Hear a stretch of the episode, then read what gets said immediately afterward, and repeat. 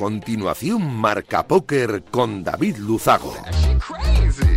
Bienvenidos, locos de naipe. Saludos de David Luzago. Bienvenidos a un programa más. Bienvenidos a Marca Póker, el único espacio de la radiodifusión española reservado para los amantes de la baraja. Domingo 12 de febrero, este que acaba, y programa 205, el que comienza. Voy a aprovechar para agradecer como cada semana Radio Marca la cesión de este gran espacio y por supuesto por hacerlo viable a nuestro sponsor winamax.es, la mejor plataforma para jugar al póker online de nuestro país. Nosotros, como cada domingo noche, vamos a intentar que los próximos 90 minutos les sirvan para evadirse un ratito de la situación actual y hacer un poco más ameno todo. Nos ponemos ya en breve con los titulares de un programa, como siempre, cargadito de historias, de noticias, de reflexiones de actualidad y, por supuesto, de entrevistas. ¡Arrancamos! Arriva quello che deve arrivare. Non ti preoccupare, non ti preoccupare. Arriva quello Vamos a volver a hablar hoy en el programa con el catalán, el gerundense Sergi Reisac, una de las banderas del póker patrio, uno de los mejores jugadores históricos de nuestro país, y hoy nos va a hablar no de su vida, no de su carrera, sino del sentidiño. ¿Qué es el sentidillo? Es una palabra galega que utilizan muy por el norte, pero que también tiene aplicaciones en nuestro juego. Vamos a hablar sobre ellas en un ratito. Además, nos va a dar unos interesantes y valiosísimos tips, consejos sobre diversas materias del póker. Tendremos, como siempre, un carrusel de noticias que define a la perfección lo que ha acontecido en nuestro maravilloso mundo en estos últimos siete días. Recibimos de nuevo a Ricardo Moreno, conocido como Potholler, en una nueva edición de Póker y Cine. Vamos a analizar la última película que tiene algo de póker en su interior, es decir, Poker Face de Russell Crowe con Liam Hemsworth y Elsa Pataki. Peliculón, vamos a hablar eh, sobre ella en Poker y Cine. Y cerraremos el programa con las conexiones con el Campeonato de España de Barcelona. Allí llamaremos a Guillem Velasco, el, el, CM, el Community Manager de Casino Barcelona. Hablaremos también con las etapas del Winamax Poker Tour. Hablaremos con Carlos Vallejo, que es supervisor de soporte, eh, y Alex Hernando, que han estado en Toledo y Alicante, respectivamente, en las en sendas etapas del Winamax Poker Tour. También haremos un repaso de lo que ocurrió hace una semana en las Jueguin Poker Series. Nos lo contará su Poker Manager, Francisco Rabadán. Y por último, también charlaremos con Andrés García, que lleva la LNP, la Liga Nacional de Póker, el CNP Liga Nacional de Póker de Murcia. 90 minutos por delante de mucho naipe, vamos a por ellos.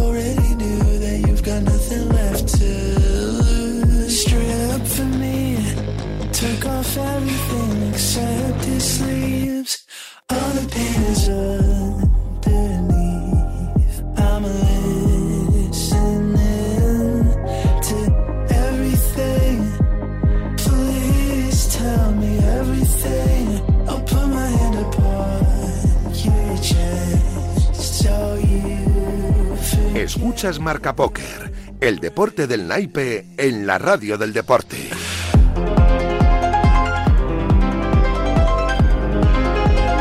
Pues hemos pasado en este programa, hemos pasado horas hablando sobre cómo de matemático es el juego, la lógica que arrastra, el cálculo que se necesita. Hemos hablado de GTO, de teorías explotativas, eh, bueno, de todo tipo de teorías aplicadas a nuestro deporte, pero nunca hemos hablado en profundidad, eh, lo hemos hecho pero no en profundidad, de la parte más intuitiva de nuestro juego, esa parte a la que muchos llaman el sentidiño. Sentidiño fue declarada en el año 2019 la palabra galega del año y fue elegida a través de una votación pública en el portal Das Palabras, una web de divulgación del léxico gallego de la Real Academia Galega, conocida como la RAG. Señala que el sentidiño gallego puede considerarse un sinónimo de sentido común, el cual el diccionario lo define como buen juicio o calidad o capacidad para juzgar y actuar cabalmente, aunque cuando lo aplicamos en el póker, mmm, no acarrea siempre esas mismas connotaciones. En fin, para sumergirnos un poco en este interesante tema, vamos a volver a hablar esta noche con el jugador profesional gerundense Sergi Reisac, uno de los mejores jugadores que ha dado el póker nacional en su historia, referente absoluto del naipe patrio y espejo de muchos. Además, nos va a regalar después eh, unos cuantos tips, unos valiosos consejos sobre, por ejemplo, cómo afrontar un torneo de póker en vivo por primera vez y alguna cosa más, ¿eh? Buenas noches, Sergi, bienvenido de nuevo. Hola, buenas noches, ¿cómo estamos? Pues muy bien, ¿cómo estás tú? ¿Por dónde andas? Pues ando por México. Después del viaje de Bahamas eh, me volví a México, donde está mi residencia ya. Eh, tengo ya mis proyectos, mi mujer es mexicana, voy a tener un hijo pronto. Estoy a punto de abrir un hotel en México, así que Hostia, sí que has hecho... muchas novedades me deparan en el futuro. Sí, sí, has hecho raíces buenas, ¿eh? En, en México, ¿cuántos años llevas allí ya?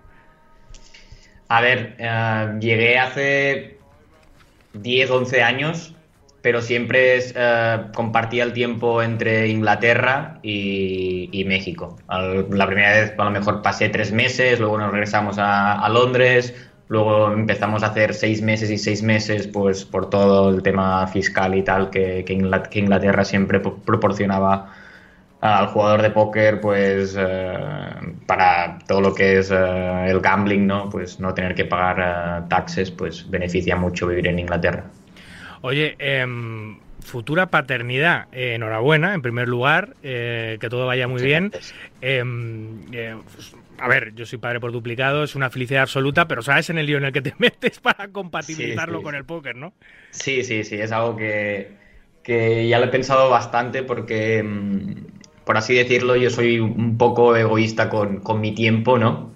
Y ahora las cosas van a tener que cambiar bastante porque ya no voy a ser, digamos, eh, la prioridad, ¿no? Y es algo que, que sí me asusta un poco, pero bueno, lo, lo, lo tomamos con, con ilusión y, con como una nueva etapa, ¿no? Sin duda. Bueno, además te veo que por lo menos estás mentalizado de que eso va a ocurrir, porque hay mucha gente que, que- se, se mete el ostión una vez que tiene el hijo y dice, hostia, esto no es como yo esperaba, porque te cuentan todas las bondades de ser padre, pero nadie te cuenta eh, la mochilita de piedras que viene, que bueno, que con mucho gusto, por supuesto, porque sarna con gusto no pica, pero que es una responsabilidad y obviamente hay que dejar algunas cositas de, la- de lado, pero bueno, en fin.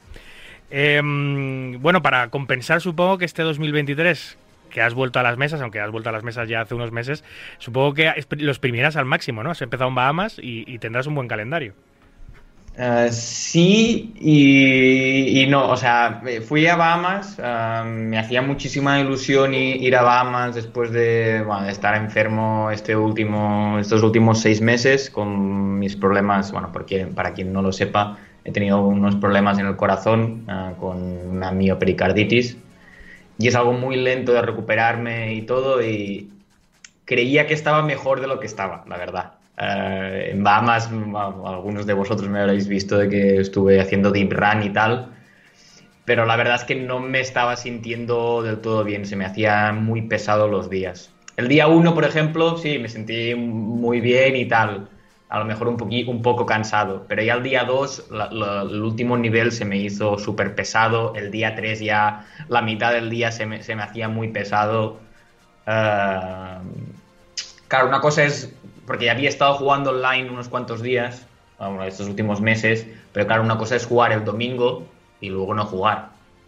Pero en vivo, en los torneos estos de cinco días y tal, si vas pasando de día, se te acumula mucho el, el- cansancio. Y, y sí que lo estaba notando. Y, y quería ir a, a París antes de que naciera el niño, pero me, me- me voy a echar para atrás, me voy a echar para atrás y no voy a ir. ah, quiero cuidarme, la salud es lo más importante. Al European Poker Tour te refieres, de, de Sí, París. sí, sí. Oye, o sea, que eh, periocarditis, que tiene un, pro- un proceso de recuperación bastante lento y los médicos te han, te han dicho, oye, vuelve progresivamente a las mesas. A ellos les habrás comentado, mira, soy jugador profesional de póker, esto es a lo que me dedico. ¿Hay alguna... em, eh, ¿qué, qué te han comentado al respecto? ¿Que te puedes incorporar ya? ¿Que tienes que tener paciencia? ¿Has sido tú O el que has decidido dar el paso? Mm, Yo, yo ya había tenido una miopericarditis hace, bueno, en realidad dos, hace 12 años o así, Ah, muy joven. Y para quien no lo sepa, muchas veces es algo viral. Básicamente pillas una infección de garganta y el mismo virus te puede atacar a la capa externa del corazón y se, se inflama y eso hace que el corazón no, no funciona bien. Ah, con cuidado, o sea, te, te tienen que ingresar en el hospital para ver, para, para- por precaución y tal, unos- una semana, 10 días. Y luego el, el procedimiento es ibuprofeno y mucho descanso. Los primeros meses vas del sofá, del sofá a la cama y de la cama al sofá. O sea, te cansas solo de, de- de levantarte y moverte un poco. y a medida que pasan los, lo- los días, pues ya te vas recuperando. Ahora aún no estoy haciendo deporte, estoy andando, pero no puedo aún, me canso aún, por ejemplo, ayer tuve un día que, que hice muchas cosas y ya por la noche estaba muy cansado, ¿no? Y, nada, es, paciencia, el doctor no me ha dicho, no me ha dicho nada que no haga y que no deje de hacer, simplemente que lo haga con cabeza, ¿no? Si, si, cómo me siente mi cuerpo. Y como te digo, fui mu- muy ilusionado a Bahamas y pensaba que, que estaba mejor, incluso después de, de que me eliminaran del, del PSPC, que aún quedaban días de torneo, decidí irme ya a casa porque ya llevaba suficientes días jugando, ya, mi- ya notaba que mi cuerpo ya no podía estar eh, jugando más, ¿sabes? Así que sentido común, ¿no? O sea, escuchar mi cuerpo. ¿Ha sido el, el- el PCA y el, el PSPC, el viaje a Bahamas, ha sido tu primera gran toma de contacto con el póker en vivo después de la, de la miocarditis? Sí, sí, sí, sí. Ah, ha sido la primera vez que he ido a jugar al póker en vivo. Ya estaba jugando algo online, pero sí. Bueno. y bueno, fue muy bien, ¿no? Porque Sí. ah, ah, nada más el PCA tuvimos Deep Run, así que muy contento. Una lástima que damos el 12, Sí, sí, que pero, pero estuvo, estuvo muy, muy bien. Jolín, pues nada, pues paciencia, tranquilidad. Entiendo que, que, mm, que este tipo de afecciones, bueno, pues que se recuperan totalmente, que con el tiempo vuelves a la normalidad, podrás volver a viajar, podrás Sí. volver a meterte esas sesiones maratonianas Sí. que te sueles meter en los eventos en vivo, pero ahora sí, eh, compaginándolo obviamente con tus obligaciones familiares que se te avecinan, pero con todo el gusto del mundo. Sí, sí, sí. En teoría, pues como te digo, es algo como más viral y una vez se, se recupera, pues puedes volver a, a hacer vida completamente normal. Simplemente tienes que tener paciencia. Bueno, em, eh, te quería preguntar sobre la escuela, porque eh, me acuerdo, eh, hablamos hace, no sé, 14 meses, 15 meses, no sé, hace un tiempo hablamos Sí. en el programa, eh, más enfocada a tu carrera, a tu vida como jugador, etcétera, etcétera. Hablábamos que, que estabais a las puertas de abrir una, una nueva escuela de, de póker que llegaba a, a- no solo a España, al póker internacional. Eh, estabais formándola, ahora ya se ha consolidado, ya es una realidad, una escuela que formaste con Slatan, con Malaka, con Vincent, eh, llamada Be. Y te quería preguntar en qué punto estáis, cómo va el proyecto después de, no sé si lleváis ya un año, año y medio eh, abiertos y, eh, dónde estáis y cómo está funcionando. Sí, llevamos un año y dos o tres meses. Am, la verdad es que estamos muy contentos. Cometimos errores al principio de empresarios, pero bueno, es normal, ¿no? Éramos jugadores de póker y no sabíamos nada de, de temas pues burocráticos o empresariales, por así decirlo. Pero estamos muy contentos con la comunidad que, que estamos formando. Realmente creo que a nivel de torneos tenemos un material increíble que bueno, no quiero ser el que me eche flores a mí mismo. Pero No, no, que te las, te las he hecho yo. Es- o sea, el, un- el un feedback de los jugadores es impresionante. Sí. Ah, tenemos, ah, creo que uno de los claustros de profesores más top en cuanto a torneos. Por ahora solo, solo tenemos torneos y vamos a ver si una vez ya tengamos ah, todo ya completo con los torneos, vamos abriendo puertas a otras modalidades.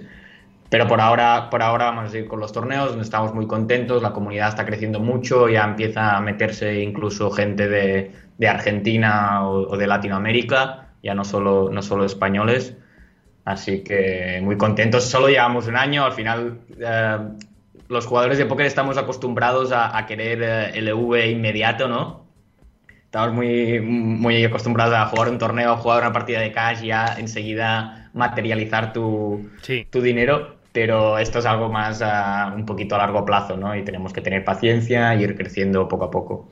He visto que habéis fichado en los últimos meses a Boque, que es una de mis debilidades, a John Wayne, que tenéis un montón de colaboradores súper interesantes. ¿Cuál es el claustro concretamente de profes que tenéis en esta escuela? Porque es eh, la crema absoluta del póker nacional. Sí, tenemos a, a Vicent Buscá, a Juan Malacastal, que bueno, estos dos Sí. no hace falta que haga pre- presentaciones, a, a Javi Fernández que te crío, a Slatan, que ellos dos han hecho un material increíble sobre los torneos KO, que ahora mismo online es lo que, es lo que más volumen hay y donde más margen de, de ganancia hay. Así que cualquiera que quiera aprender a jugar a torneos KO, eh, ellos dos hicieron un, un paquete increíble de, de vídeos de cómo aprender KO, pues porque es un juego completamente distinto a- a- a- al, al juego tradicional de torneos Hold'em, ¿no? Y que está ahora de supermoda, ¿no? Todas las salas Sí, online sí, tienen, tienen eventos Sí. KO, es, lo habitual. Bueno, KO, y ahora ya incluso los Mystery Sí. que también es un formato, es un formato de KO, o sea, es muy parecido. Luego, luego en iniciados tenemos a, a Pou, ah, y luego de- com- ah, como colaboradores tenemos a Boke, a John Wayne, y bueno, ah, esperemos presentar alguna novedad más pronto. He visto el canal de YouTube también, que está súper interesante, de Billurbi, que tenéis un montón de consejos eh, en abierto para la gente, cual- cualquiera que lo, que lo abra puede escuchar un montón de cosas. Luego, obviamente, tenéis la suscripción, eh, pero tenéis un canal de YouTube muy potente eh, y luego un programa de torneos. A ver, eh, la escuela es como un poco, un poco de coña, o sea, me refiero, es como ciencia ficción, es como el Madrid de Florentino cuando llegó y fichó a, a Beckham, Zidane y a los Galácticos, o como cuando tenías un equipo de PC Fútbol y comprabas a los mejores jugadores del mundo y los tenías en tu equipo. Pues esta escuela es como, es como una broma, ¿no? Es como los mejores jugadores del país, todos juntos eh, en, en un, en un mismo claustro. Es algo, es algo que, que si te lo dicen antes de que la escuela está formada, no te lo crees realmente. Muchas gracias, muchas gracias. A ver, intentamos hacer, obviamente cuando nos unimos, esa era la idea, ¿no? Crear un, un team muy bueno de jugadores de torneos y cualquiera que, que quiera aprender a jugar torneos eh, de habla hispana diga, wow, eh, tengo que entrar aquí.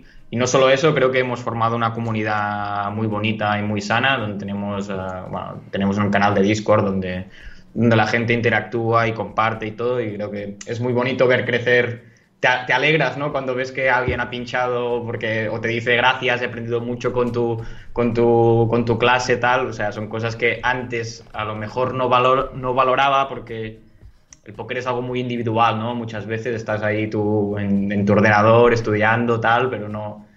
Cuando abres a una escuela, pues como que se abre un nuevo mundo. Sí, a ver, eh, el- una de las cosas bonitas que tiene el póker, que tiene muchas, es el rollito social. Es cierto que es un juego individual, no, eso no podemos eh, evitarlo, pero todo lo que sea hacer como, eh, comunidad, eh, conocer gente, compartir tu hobby, tu afición, y eso a través de la escuela se puede conseguir porque, porque entras en una comunidad nueva de la que empiezas a formar parte, es súper interesante. Luego encima puedes materializar esos, esos contactos en los torneos en vivo, en los que conoces a la gente con la que estás a diario hablando en los foros, en la comunidad, es algo increíble. Sí, es un juego individual, pero luego hacemos mucha piña y mucha comunidad en nuestro, en nuestro, en nuestro deporte, en nuestro juego. Completamente de acuerdo. Oye, em, eh, aparte de los tips que, que- que dais en, en Be Your eh, tú personalmente, en tu cuenta de, de Twitter sobre todo, antes no eras muy habitual en ella, no, escribías mucho, ahora últimamente veo que estás mucho más activo, eh, no paras de, poner consejos y cosas interesantes. El otro día leía un hilo sobre la mentalidad de Kobe Bryant, que, debe ser uno de tus ídolos porque no paras de hablar de él en Twitter, eh, que era muy interesante, ¿no? Eh, Era el hilo de Mamba Mentality en Twitter, no sé si te acuerdas de este hilo. Sí, sí, claro que me acuerdo.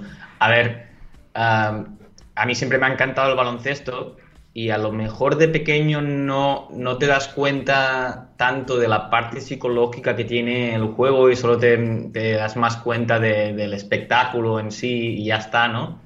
Pero a medida que vas haciendo mayor, conoces, a lo mejor lees algún libro sobre, sobre deporte o una entrevista o un documental de algún jugador, te vas dando cuenta de, de qué mentalidad tiene cada jugador y a mí siempre me ha intentado pues eh, inspirarme en estos jugadores, ¿no? Eh, por ejemplo, te voy a poner el caso opuesto. Yo cuando era más pequeño me encantaba Iverson.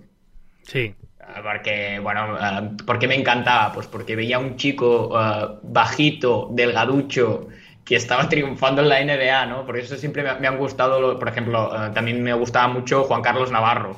¿Por qué? Porque yo era un- tenía un tipo de cuerpo muy parecido a ellos, ¿no? Mm. Por lo tanto, como que era una fuente de inspiración del rollo. Joder, si ellos pueden jugar al baloncesto, yo también puedo, ¿sabes? Claro. Pero luego está la parte de, de- de la mentalidad, que a medida que vas creciendo, pues eh, a lo mejor te, te vas enfocando un poquito más a esto y el- la mentalidad de jugadores como Kobe Bryant, por ejemplo, me parece eh, increíble, ¿no? Ah, pues eh, el, nivel, el nivel que tenía de, esfuerzo, de compromiso con, con el juego, ah, pues me, me hizo crecer a mí también a, a comprometerme a mí con, con- con el póker. Hablas de cómo ha- hablas de, de enfo- de enfocarte en ser mejor cada día, en aceptar la responsabilidad de tus acciones, en perseverar, practicar, no parar, en no tener miedo a perder, que en el póker es fundamental, porque en el póker perdemos muchas veces, se pierde, se pierde más veces que se gana. De hecho, lo que pasa es que eh, cuando eh, o sea, lo- cuando ganas hay que maximizar los beneficios para poder vivir de ello, pero lo normal en torneos de póker es perder, eso está claro, porque eh, hay un limitado cupo de premiados que suele ser entre un 10 y un 15% y el resto no entran premios. Hay que, hay que saber administrar todas esas sensaciones en el Sí, póker, sí. que es un juego muy frustrante y muy complicado para entender al principio. Sí, ah, en- creo que en el Twitter hice cuatro, estos cuatro puntos que has dicho, ¿no? Lo de mejorar cada día. O sea, a veces ah, ponemos excusas para, para no estudiar o, para dejarlo para otro momento. Pero yo siempre digo que es más fácil estudiar 20 minutos al día que, que dejar un día a la semana para estudiar 8 horas. Porque ese, ese día de que vas a estudiar 8 horas, so- eso son mentiras, no vas a estudiar 8 horas, ¿sabes? Porque no, no tienes la capacidad para reten- retener tanta información. O si, si eres capaz de estudiar así, probablemente seas un genio y, y tal. Pero yo, al menos, he aprendido que me es más fácil estudiar 20 minutos, 30 minutos eh, al día un poquito que no, que no tomarme un día de estudiar 8 horas seguidas porque no proceso toda la información que, que- que quisiera, ¿no? Luego, la de aceptar las responsabilidades creo que es un punto muy importante porque lo más fácil siempre es decir, ah, he perdido el flip, ah, eh, me han hecho un bad beat, mira este mono la que me ha preparado. ah, ¿Y por qué no piensas en todas las jugadas que a lo mejor podrías haber hecho algo para jugar la mano mejor o apuntar las manos para luego mejorar fuera de las mesas, ¿no? Sí. Eso que es algo muy, muy importante. Ah, lo de la perseverancia, pf, no hay, no creo que no hay juego que tengas que ser más perseverante que, que- en el póker, porque aunque estés jugando perfecto, puedo, nadie juega perfecto, pero aunque estés jugando a un nivel muy alto, puede ser que, estés de mala racha y solo te queda que seguir picando pi- piedra, seguir trabajando. Sí, qué distinto es, Sergi, es nuestro juego en ese aspecto con el resto de, de actividades, ¿no? En las que si te esfuerzas, trabajas, tienes talento, eres disciplinado, los resultados llegan matemáticamente. O sea, eso aquí sí que llegan, pero claro, con un volumen determinado. A corto plazo el póker es muy, muy desagradecido y uno de los grandes retos de los jugadores profesionales es administrar esas sensaciones y, y aceptar eso, ¿no? Como parte de, como parte de nuestro trabajo. Sí, por eso la mentalidad es muy importante. La mentalidad y la gestión de banca, las dos cosas. Sí, sí. Ah, Y luego- lo- el último que decíamos era el no tener miedo a perder, ¿no? Pues Sí. sí, o sea, la mentalidad ganadora de, de Kobe pues siempre me ha parecido increíble, siempre pues intentando afrontar todos los retos y no tener miedo a nada, pues es, es imprescindible, ¿no? Si no estás en una mesa final, no, no pensando voy a perder, ¿sabes? O sea, voy a pensar eh, qué puedo hacer para, para, para llevarme esto. Luego si pierdes, pierdes o no, pues eh, no pasa nada, pero, pero con, con la mentalidad correcta. Qué importante es tener una mentalidad positiva, saber asumir, saber controlar y, llevar las frustraciones, el tilt, todo lo que entraña nuestro juego. Eh, qué difícil es la transición para gente que empieza en nuestro juego de, otros gremios, de otros juegos, para que lo entienda. eh, y qué importante es hoy en día. ¿Vosotros en Villorbi también trabajáis este tipo de cosas? Ah, sí, ah, en, el, en el Discord intentamos compartir ah, nuestras experiencias, creo que es lo que puede ayudar más, ¿no? O sea, al final, pues, ah, por ejemplo, que te crío sí que comparte muchos libros, que es el, que lee más de todos y comparte muchos li- libros y, citas de, gente importante que te puede ayudar. Y nosotros compartimos también las experiencias porque creo que, al final yo llevo 15 años dedicándome a esto creo que he vivido muchos, muchas rachas que, que muchos de los jugadores o muchos alumnos de la escuela seguro que no han vivido y, esa experiencia pues compartirla les puede, les puede ayudar. Solo unas simples palabras pueden ayudar muchísimo.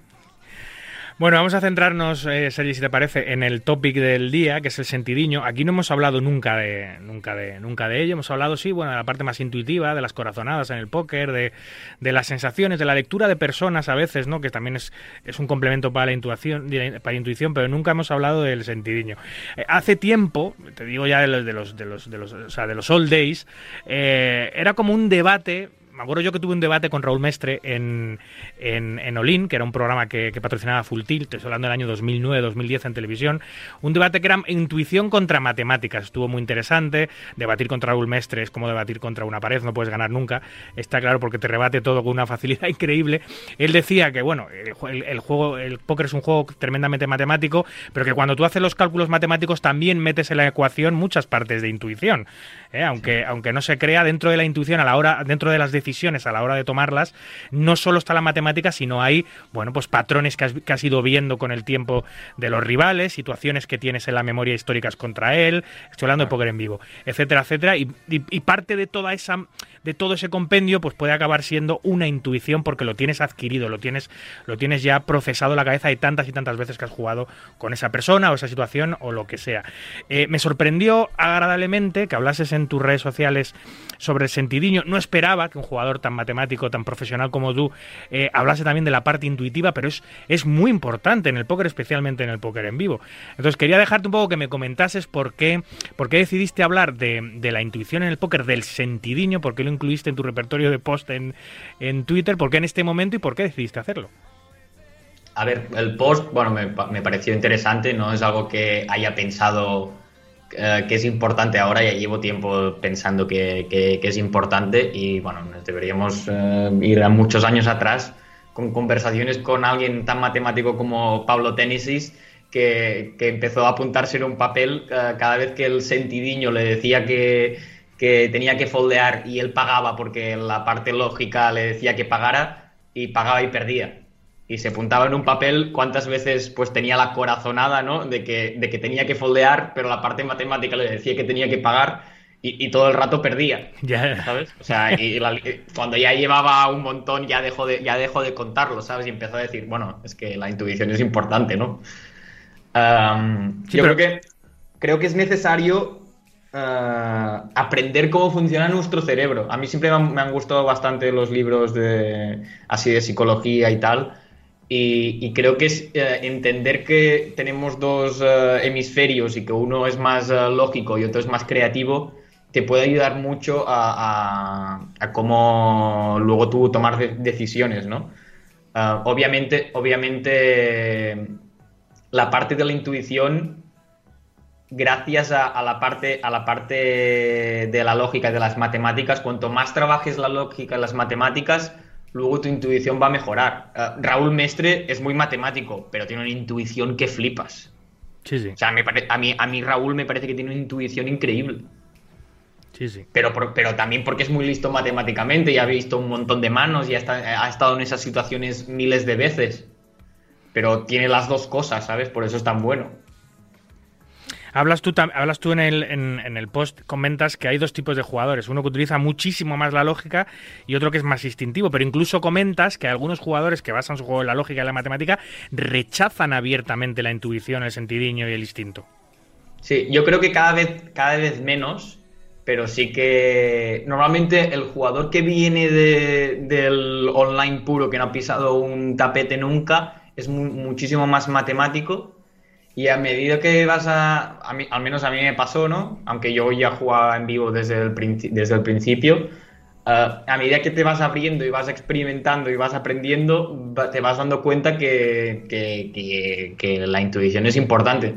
Por ejemplo, hay un jugador eh, en nuestra, en nuestra escuela muy conocido, eh, Omar del Pino, Sí. que me parece que tiene una intuición muy buena. Hace faroles, hace faroles eh, a veces muy pasados de la raya, pero le dan un, le dan un rendimiento mu- muy bueno porque sabe identificar en, en qué spots eh, puede hacerlo, ¿no? O sea, son jugadores que, amatos en su momento, ¿no? O sea, que, que tienen intuición muy buena ya de, de serie. ¿Cómo definirías tú, Sergi, si te preguntasen, oye, ¿qué es el sentidiño? Porque yo la, la descripción que he hecho del sentidiño en la introducción de la entrevista es la que viene por la Real Academia Galega, que es sentido común, etcétera, pero no tiene nada que ver con lo que significa dentro de nuestro juego, ¿no? Que, que lo puso de moda en su día, lo puso de moda Vietcong, Juan Maceiras padre, eh, que destrozó durante uno o dos años todos los torneos online habidos por haber, ganó el Sunday Million dos veces, el Super Twist de varias veces, el 100 Rivals, 200 Rivals, todos los torneos grandes que había en Stars, el Super Wednesday, todos los que había en Stars en aquella época, los, des- los destruyó eh, sin parar Con una forma de juego muy, muy poco ortodoxa, muy, muy criticada por los pros norteamericanos que iban a por él, eh, pero durante años fue muy ganador. Y, él era la bandera del sentido, era cero matemático, era todo distinto, eh, posteaba de veces pues, abría por 5, otras veces hacía overbets brutales, a todo, todo, todo, todo Sentiño lo puso, lo puso el, eh, el de moda. Pero tú cómo, cómo definirías lo que es el sentidiño? A ver, como tú dices, primero de todo, creo que el, jugador de póker hemos eh, alterado un poco la definición eh, base ¿no? que tiene la, pues, la Real Academia o los diccionarios. Eh, yo creo que el sentidiño en el póker lo utilizamos más de una forma que es, nos viene del, un conocimiento que nos viene del subconsciente y que nos permite, sin, sin hacer una- un análisis profundo de, de la mano de la situación, tomar una decisión. Ah, porque ah, a base de conocimientos que hemos adquirido antes estudiando, a base de, muchísima experiencia, ah, a base de, de memoria fotográfica. Y claro, a veces estamos en la mesa y bueno, ahora que hay torneo de shot clock, a lo mejor solo tienes 30 segundos para pensar. Sí, qué presión. Es, es imposible, es imposible tomar una decisión 100% lógica porque, bueno, yo al menos no, no tengo el tiempo suficiente como para, como para pensar toda la mano perfecta. Por lo tanto, muchas veces te ayudas de, de- de lo que te dice el sentidiño o intuición, ¿no? De, vale, en esta situación, normalmente cuando, cuando lo, lo farole- la faroleo, me sale bien o me sale mal. Cuando, cuando pago, me sale bien o me sale mal. Y, y- a partir de eso, y, lo que puedas pensar de la parte lógica, tomas una decisión. ¿Y que, eh, eh, cuándo exactamente? O sea, porque claro, tú al final estás jugando una sesión online, estás jugando cuatro, seis, ocho mesas a la vez. ¿En qué momento una decisión eh, se aleja un poco de la lógica y la matemática y tiende más al sentidiño? ¿Por qué? Porque esa sesión estás más cansado y dices que le den a las matemáticas, porque, porque estás atascado en una decisión que no encuentras la solución matemática de manera fácil y tiras por la vía más intuitiva. ¿Cuándo entra el sentidiño en juego en un jugador profesional? ¿Cuándo crees? Eh, ahí has dicho unos cuantos puntos interesantes. Yo creo que cuanto más cansado estás, tu cerebro intenta gastar lo menos y normalmente tomas las decisiones más rápidas y normalmente las decisiones más rápidas son lo que te dice la intuición sin, sin pensar. Lo que pasa que a veces estás en piloto automático y esa intuición no es ni buena, no es, no es tu intuición, eh, tu mejor intuición, es una intuición que tienes ahí a nivel C, ¿sabes? Sí, sí. Um, y luego, pues hay situaciones que a lo mejor no tienes, eh, como decimos, eh, suficientemente tiempo y, el, el- el sentidiño te dice, vale, esta situación, eh, la matemática a lo mejor me está diciendo que haga esto, pero yo esta situación sé que, que se están pasando, ¿no? Sé que, que en realidad hay matemática detrás, sí, pero no, no, no están haciendo el cálculo, es, es, el- el recuerdo y la experiencia y el, y el sentido lo que te dice que, que- que tienes que hacer un movimiento u otro. O sea, podríamos definir el sentidiño, eh, Sergi, como un recurso más del juego, del jugador. Sí, sí. Yo creo que hay que aceptar que el sentidiño forma parte de nuestro juego. Pero ¿tú crees que porcentualmente tiene una tendría un porcentaje de éxito menor porcentualmente cuando utilizas el sentidiño que cuando utilizas la lógica y la matemática? Bueno, la lógica y la matemática, si la utilizas de forma perfecta, el porcentaje de, de acierto es, el- es del 100%. Lo que pasa que hay algunas situaciones, o sea, me refiero que está eh, te, Sí. apre- te aproximas más a- al juego más óptimo, por lo cual te aproximas más al juego correcto. Es cierto que puede fallar, obviamente, porque los rivales también hacen lo que les da la gana.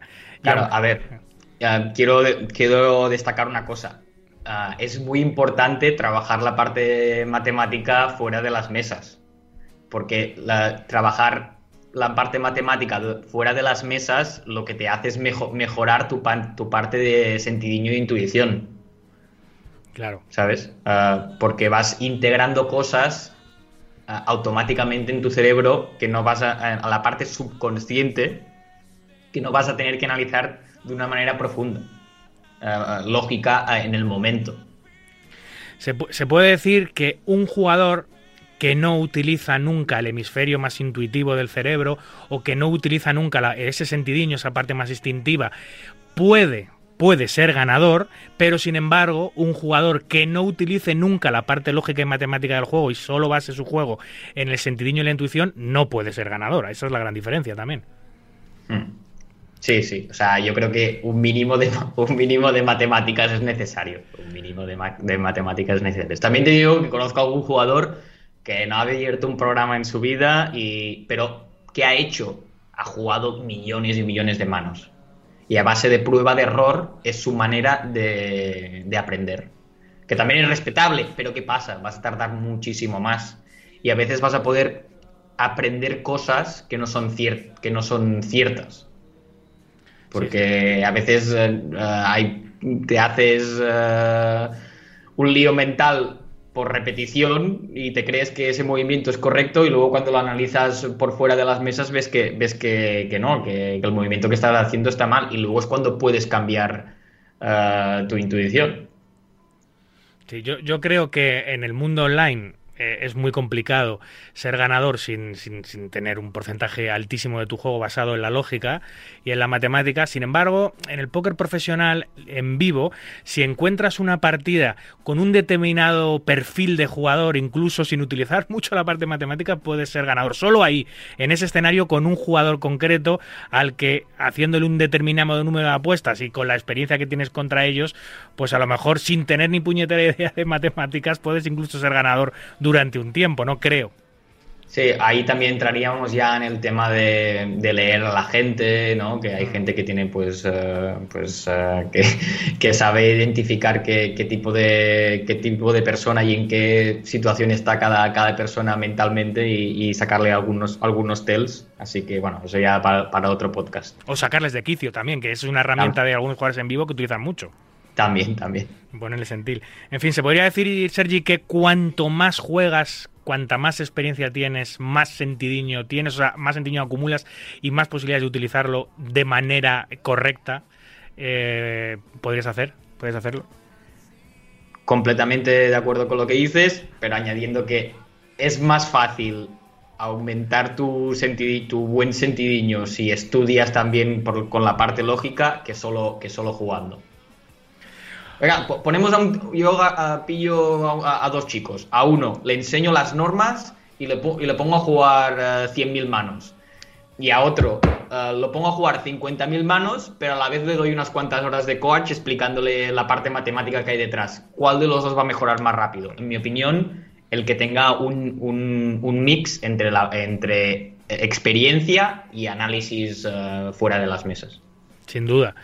Eso sin duda. Mira, este tema del sentidiño ha trascendido la barrera local que solemos tener en el póker, porque estuve investigando un poquito.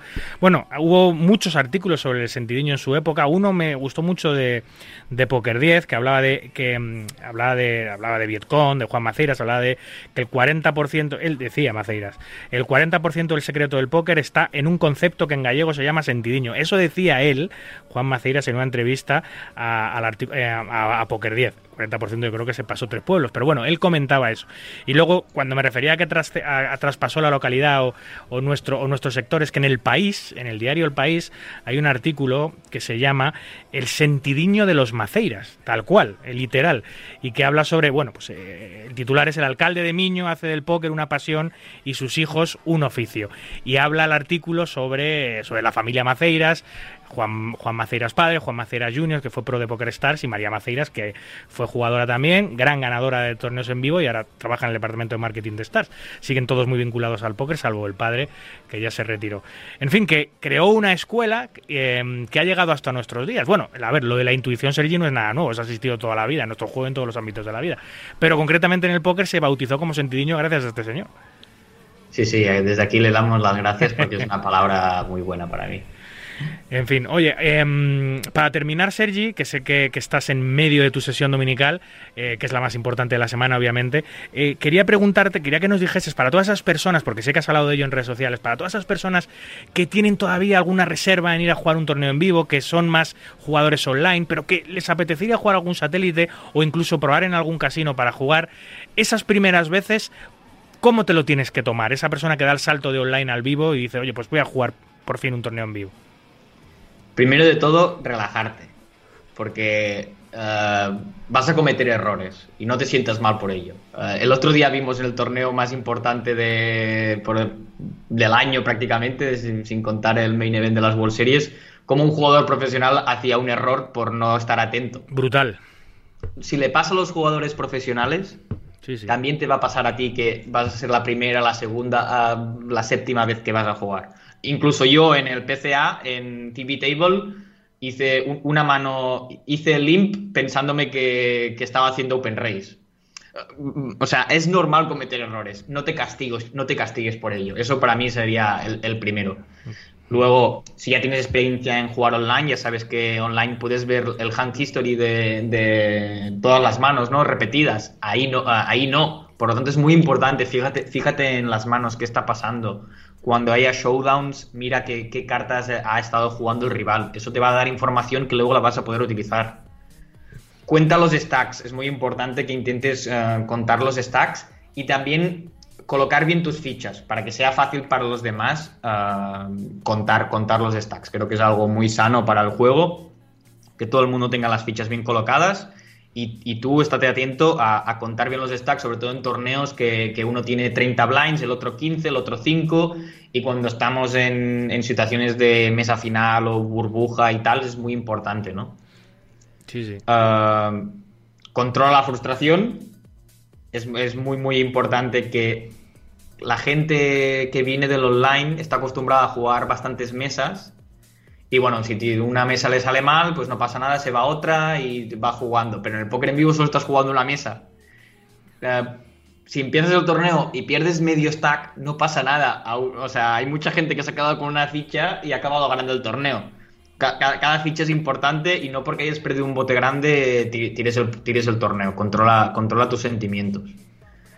Y nada, para mí lo más importante al final de todo es uh, el póker online es bastante solitario, pero el póker en vivo es, uh, es completamente lo contrario. Estás en una mesa, socializa, pásalo bien. Hay momentos que vas a estar serio, vas a estar concentrado en el juego, pero también hay momentos para, para pasarlo bien y disfrutar, que en realidad es lo que viene, todo el mundo va a pasárselo bien, ¿no? Por lo tanto, uh, da, con tu ejemplo, pues intenta socializar y pasarlo bien con los demás. Grandes consejos. Lo de pasarlo bien, a ver, muchos jugadores tienen la oficina, tienen en su casa y, y salir de esa monotonía de las, de las, de las largas sesiones, de, jugar multimesa tantísimo, pues llegar a, un casino y es un premio. A veces, eh, a ver, seguimos trabajando porque el jugador tiene que rentabilizar su viaje, pero es cierto que jugar live es un premio, hay que socializar, hay que salir un poco del casino también. Es decir, hay momento para estar en la mesa, pero también hay momento para hacer turismo allá donde vas, para conocer gente, para irte de cena, para tomarte una copa. Es lo maravilloso, un poco desconectar de la monotonía online, que es un trabajo muy duro el de jugar profesional online, y poder disfrutar un poco a modo de vacaciones, y aunque sigas trabajando, pero poder disfrutar un poco de nuestra pasión eh, eh, y disfrutar de póker en vivo, que es maravilloso. Completamente de acuerdo, David. Pues eh, Sergi, eh, ha sido un placer volver a hablar contigo en este, en este programa. Solo me queda que mm, desearte que, te vayas recuperando lo mejor posible, que vayas, eh, que, que, tomes con tranquilidad eh, la vida, que va todo muy rápido, que, que, que, vayas descansando, que puedas reincorporarte a los torneos en 2023, que la paternidad sea maravillosa, que, que, lo va a ser, que la escuela siga funcionando lo bien que está funcionando y que te volvamos a ver poco a poco en las mesas de póker en vivo eh, por todo el mundo, porque eres una de las banderas del póker en nuestro país y así tiene que continuar, amigo. Muchas gracias. Un abrazo fuerte, que te vaya bien. Dale, un abrazo.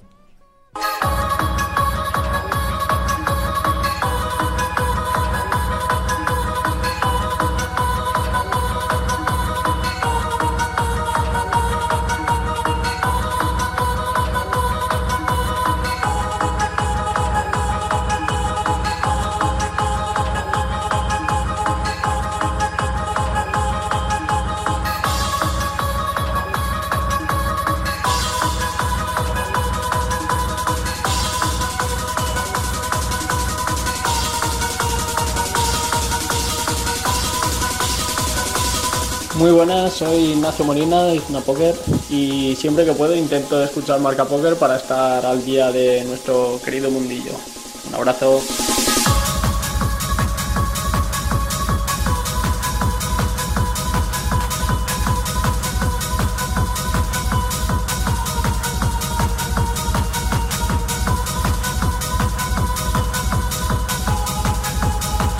Vamos ya con el carrusel de noticias que define a la perfección lo que ha acontecido en este maravilloso mundo del naipe, además en estos últimos siete días. Arrancamos como cada semana, con los resultados más notables de la Armada Española. Como casi siempre, el resultado principal lo protagoniza el team pro madrileño de Winamax, Adrián Mateos, que acaba esta vez segundo por 270.000 dólares en el Super Millions de Gigi.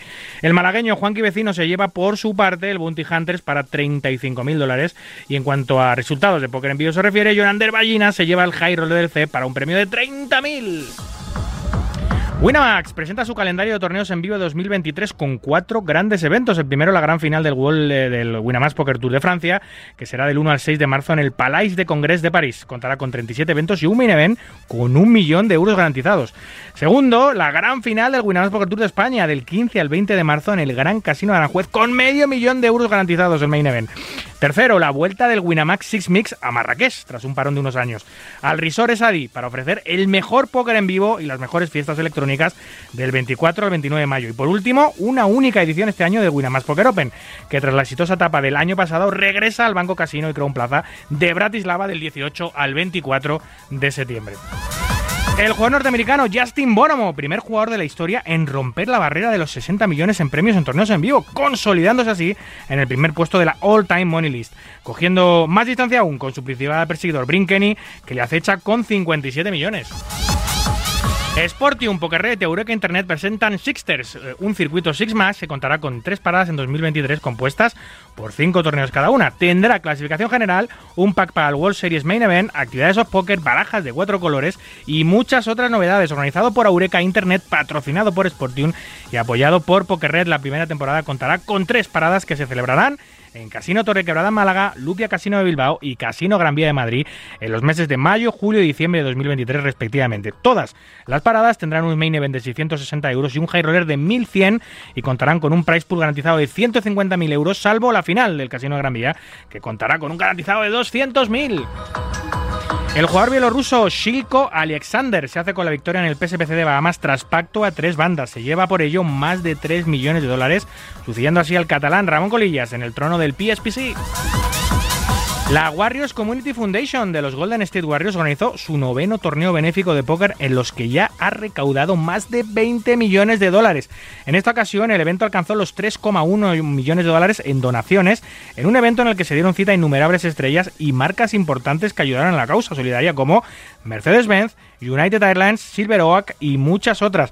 Jugadores profesionales como Phil Helmuth no se lo quisieron perder. Contó además con subastas de artículos como una excursión en barco con una de las estrellas del equipo, Clay Thompson, o una experiencia tras los bastidores del equipo con Jordan Paul. El 100% de la recaudación se destinará a organizaciones sin fines de lucro en el área de la bahía, en la costa oeste de Estados Unidos. La jugadora norteamericana Robbie Jade Blue, que tristemente saltaba a la fama por sus posibles trampas y artimañas en la partida televisada del High Stakes del Hasbro Casino, aunque nunca se pudo probar esas trampas, vuelve a la partida que la hizo famosa tras muchos meses de ausencia y lo hace junto a Phil Helmut, la jugadora más polémica de los últimos años, volverá a ser parte del cash game más visto de la historia. Será este 14 de febrero, el Día de los Enamorados, como parte de una nueva edición del show que será transmitida como siempre gratis en sus canales de YouTube. El jugador lituano Tony G, acostumbrado a jugarse los mayores botes de cash game online de la historia, se lleva otro bote millonario, esta vez de 2,1 millones. Lo hizo público a través de sus redes sociales en una mano en una partida de 2.000-4.000 en la sala Coin Poker, donde solo se juega con criptomoneda. Otro nuevo gran bote que vuelve a caer a manos del lituano, pero lejos del récord que sigue el mismo ostentando en esta misma sala, de 7,7 millones. ¡Qué barbaridad!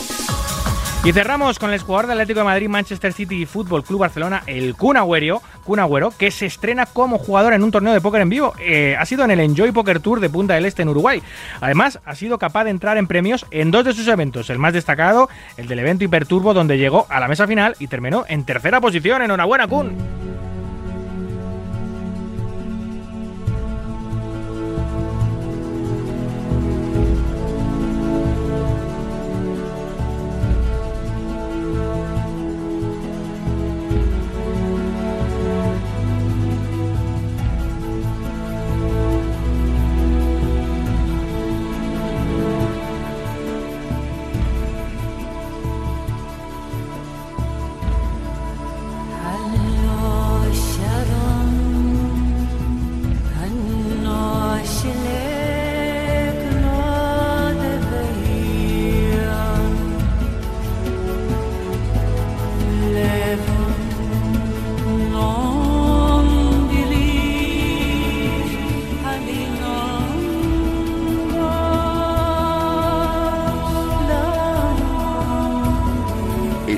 Escuchando Marca Póker con David Luzago.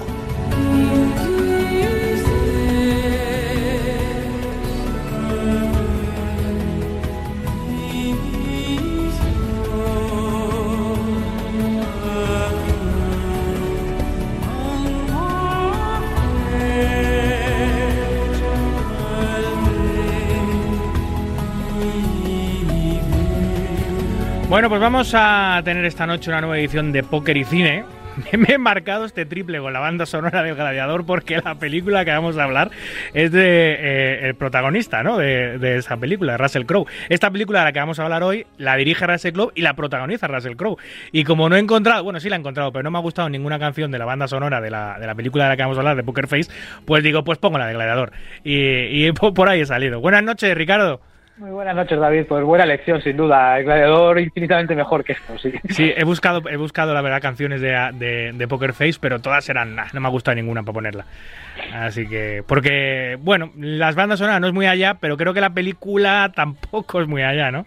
Pues no, no, la verdad es que no. Eh, eh, pues eso, te traigo hoy el último título que, que tiene con referencia a nuestro juego deporte. Eh, fue estrenado el, día, el 13 de noviembre, hace apenas dos meses, en España. Y bueno, no es otra que Poker Face. Eh, segundo largometraje, como bien has dicho, el director del Oscarizado, Russell Crowe, como actor. Pero bueno, no solo actor, sino, o sea, no solo director, también la protagoniza, también guioniza, también produce y hasta escribe una canción O que sea, es, un Juan, Palo- un Juan Palomo en toda regla. Totalmente, efectivamente. Y bueno, eh, en esta película, protagonistas, además de Crow, está RZA, eh, que por lo, por lo visto es un rapero muy famoso. Yo tengo que reconocer que no lo conozco, no lo conocía, he tenido que buscar quién era. Eh, Aden Young, Steve Bastomi, que no Buscemi, Steve Bastomi, que son dos actores que tampoco conocía. Daniel McPherson y Liam Hemsworth, el hermanísimo de Thor, cuñado de El Zapataki, que por cierto también tiene un pequeño papel en esta, en esta película, haciendo de croupier y con alguna frase que otra. Poco más. Bueno, y alguna escena en la que, bueno, no contribuye, no contribuye mucho a la película, pero le hace lucir palmito. El cuñado del Zapataki, ¿eh? Todo queda en familia. Claro, eso es, sabes que el zapate que está casada con Chris Hemsworth, Sí, sí. que es hace de Thor en Los Vengadores, bueno, pues Liam Hemsworth, el hermano. Pero bueno, supongo que a, algún purista se ofenderá mucho porque a Liam Hemsworth le, le- le- le describas como el cuñado del Zapataki con el bagaje que debe tener este actor, ¿no? Bueno, eh, más bagaje tiene el hermano, ¿eh? Pero Sí, bueno, sí, sí. eh, todo queda aquí de otras maneras entre porque Russell Crowe es eh, neozelandés, Liam es australiano, en todo queda por ahí, por, por Oceanía. El caso es que en esta película tal vez sea esa profusión de tareas que tiene Crowe en el, en el film o que simplemente que no ha sabido llevar a cabo este proyecto, pero voy a hacer unos spoilers de lo que me opina, bueno, ya lo hemos hecho antes, el resultado es bastante decepcionante a mi parecer. Pues qué pena porque está en cartelera. Bueno, ya queda, ya quedan pocos cines, ¿no? Me dijiste que no has, no has podido verla al cine porque casi no había cine ya que la echan, ha durado muy poquito. La, la queda, eh, o sea, yo en España he visto que queda en un cine en Alcalá de Henares y otro cine en Bilbao. No he visto nada más. Sí, ha, ha durado poquito en cartelera, por algo será. Sí, sí, qué pena. El argumento, bueno, pues es un jugador eh, mega millonario que se ha hecho, que Russell Crowe, que se ha hecho millonario gracias a un software de póker eh, reconvertido en software de espionaje Vaya. y que, bueno, se está muriendo el hombre y quiere saldar, quiere saldar algunas deudas con, ah, algunas cuentas, más que unas deudas, algunas cuentas con sus amigos de la infancia, ¿no? El problema es que empiezan a mezclar ¿Pero buenas o malas? ¿Quieres dar cuenta? ¿Quiere vengarse de sus amigos de la infancia o quiere devolverles no algo? Es, no es tanto venganza, es que esos son los temas del film, que es que tampoco deja claro nada. Eh, no es tanto una venganza, no, son como que sabe porque le ha metido el software a sus a sus amigos de la infancia Bueno, y les ha estado espiando. Pues vaya, vaya, vaya amiguito. y sabe que le, están, que le están mintiendo en varias facetas, ¿no? Tampoco quiero hacer spoiler de la película, pues Mm. algún quiere verla, pero le están mintiendo en varias facetas. Y bueno, organiza un poco una partida para, para que digan la verdad, ¿no? El problema es eso, que es que eh, empieza a mezclar tramas, muchas tramas, sin ningún sentido, todas muy diferentes. Y son tantas que al final no puede desarrollar ninguna y todo se le diluye en, en, en una nada, ¿no? Convirtiéndose en la, en la película final eh, en una película como de un intento de atraco y, y poco más. Ah, también. Sí, sí, eh, es que hay de todo en la película. Ese es el problema, que hay de todo y no desarrolla nada.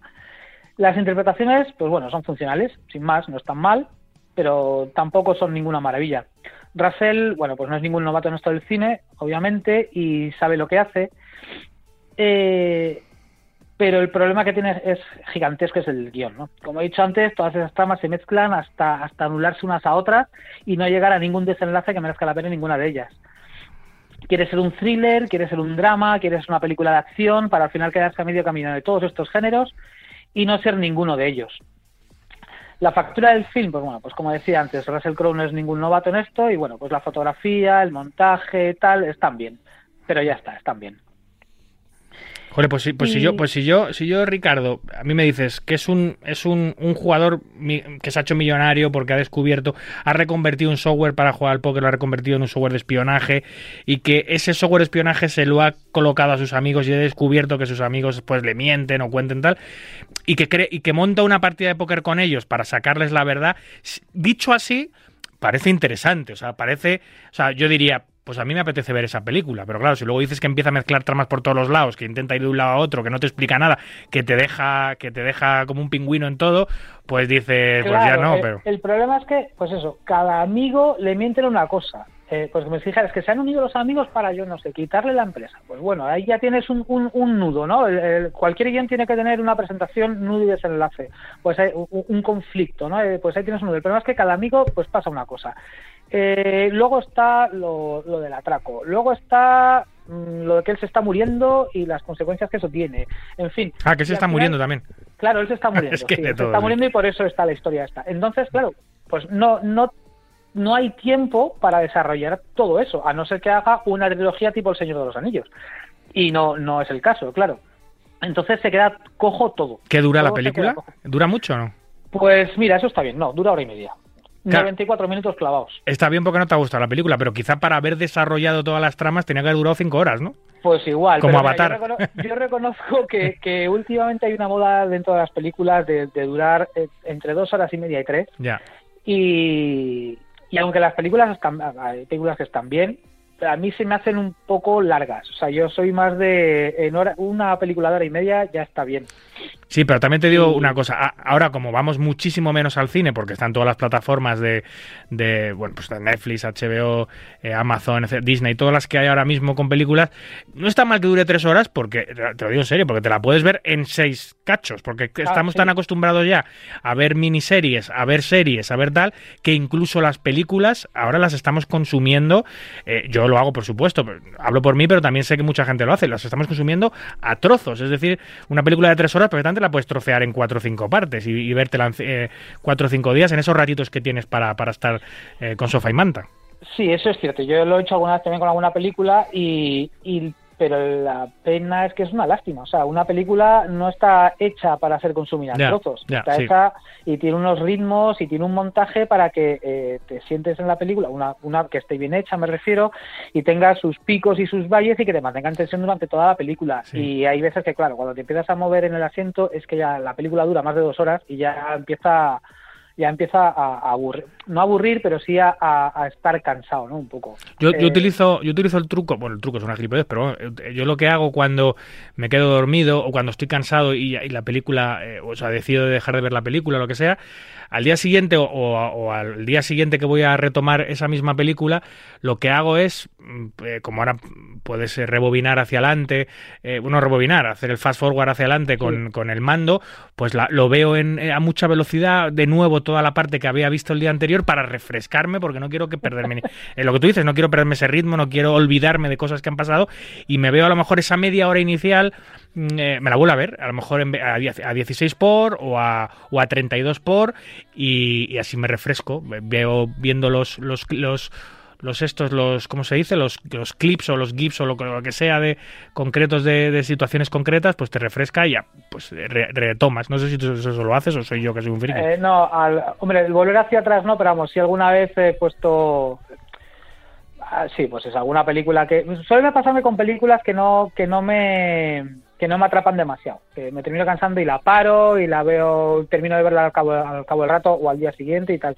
Pero mira, por ejemplo, una película un poco off poker eh, de Netflix creo que es, que se llama El Irlandés con, Sí, con buah, Robert De Niro Qué peliculón. tres brutal. horas de película y me tuvo sentado todo el tiempo, Sí, las sí. tres horas. Hombre, claro. Es que eso también hay algunas películas que no te dejan literalmente, esas son las grandes films, Claro. ¿no? Que no te dejan literalmente pararla. Eh, y luego hay otras que no sé si te pasará a ti, y ahora retomamos ya eh, Poker Face, eh, no sé si te pasa a ti, em, que yo lo he hablado con algunas personas, estamos en, en una época en la que todo va a toda velocidad, de que eh, consumimos información súper rápido, que los vídeos que vemos son súper cortos, queremos estímulo y estímulo y estímulo, queremos cosas muy intensas, y estás viendo a lo mejor alguna película que, que tiene... que tiene algunas eh, em, tomas que son muy lentas o que no te gustan y yo directamente las paso hacia adelante, macho, que eso, eso no lo había hecho en mi vida, jamás. Y ahora, sin embargo, por ejemplo, me pasa en las pelis de acción. En las pelis de acción yo no soporto las peleas y las bombas, me parecen un soberano coñazo. Entonces, cuando, cuando eso ocurre en una película que la estoy viendo y que me interesa la película y hay, de repente hay tres o cuatro minutos de bombas y pelea, que va a pasar lo mismo, o sea, lo veas o no, sabes que va a haber puñetazos y bombas, no me hace falta verlo pues lo paso hacia adelante, tío. Eh, y eso le pasa, Pues- y eso, y eso, y eso lo, lo he hablado con muchas personas que también le pasa. Sí, eso- puede ser, porque en, en muchos aspectos de la vida, ahora si estamos, pues lo que tú dices, ¿no? Eh, estamos muy acostumbrados a ver, pues eso, eh, eh, los clips de YouTube o los de TikTok y tal, y, Claro. y- y tenemos que consumir muy rápido, sí, muy rápido. exacto.